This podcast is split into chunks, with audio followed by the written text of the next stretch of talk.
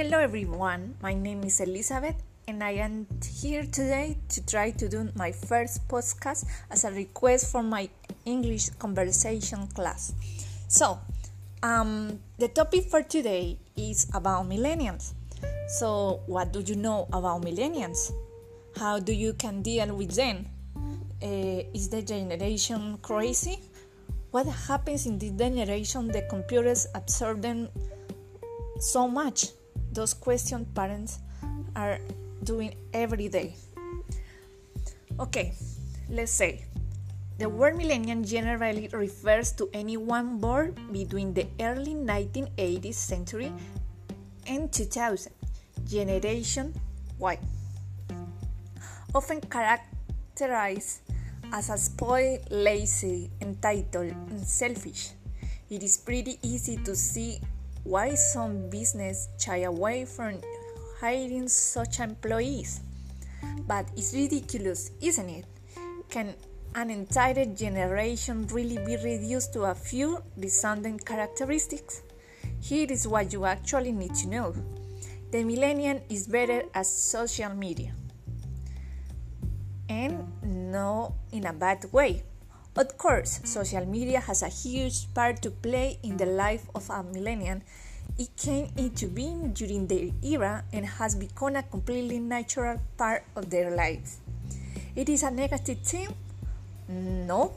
If you want to keep up with the modern world, then you need people who are digitally safe. Millennials have to grow up with social media. They understand its reach, its mechanic, its mechanic, and importantly, its risks. Things, in my opinion, are pretty difficult to learn because the rules are constantly changing. Employers who refuse to embrace this technology will get left behind is as example of that. So, as millennials, I'm convinced that we are multitask. For similar reason, millennials are bloody, got good multitaskers. The phone, the laptop, the music, and the television. We are used to a world absolutely filled with the technological distractions, and we have to therefore adapt to doing multiple, often complicated things at once. If you have a children in this generation, you will know exactly what I mean. It is only getting worse and better. Culture is important to millennials. Millennials are often very concerned with the culture of a business they are applying to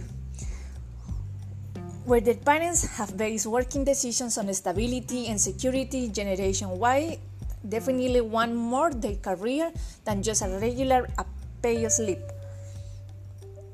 This why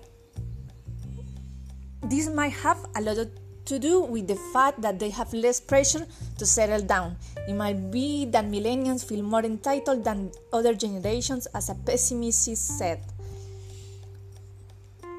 all you need to know is what is that when you invite a millennial to interview with your company, you can you have to go to sell the experience as as well as the job to them. When they enter when they enter to your office, they will be hoping to see vibrancy, friendly, and innovation.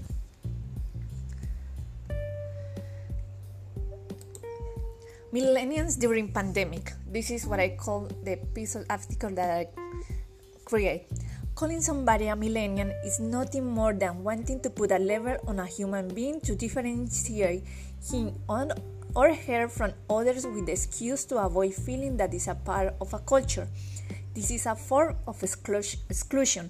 From time to time, we are building a world with the mental barriers that allow us to live of ignorance, perpetrating violence, arrogance, division, which is not the right way of thinking that is that is what I call slavery. Millennials are together gener- are another generation we are not lazy at all. The major problem is that we have to survive in a world that is full of uncertainty and less quality jobs. We are replaced by computers. We do home visits for 1,000 pesos in Colombia. We have few changes to get education. There are a lot of starving people without the ability to grow their own food because the soil is infested with illicit crops and still they are asking us for hope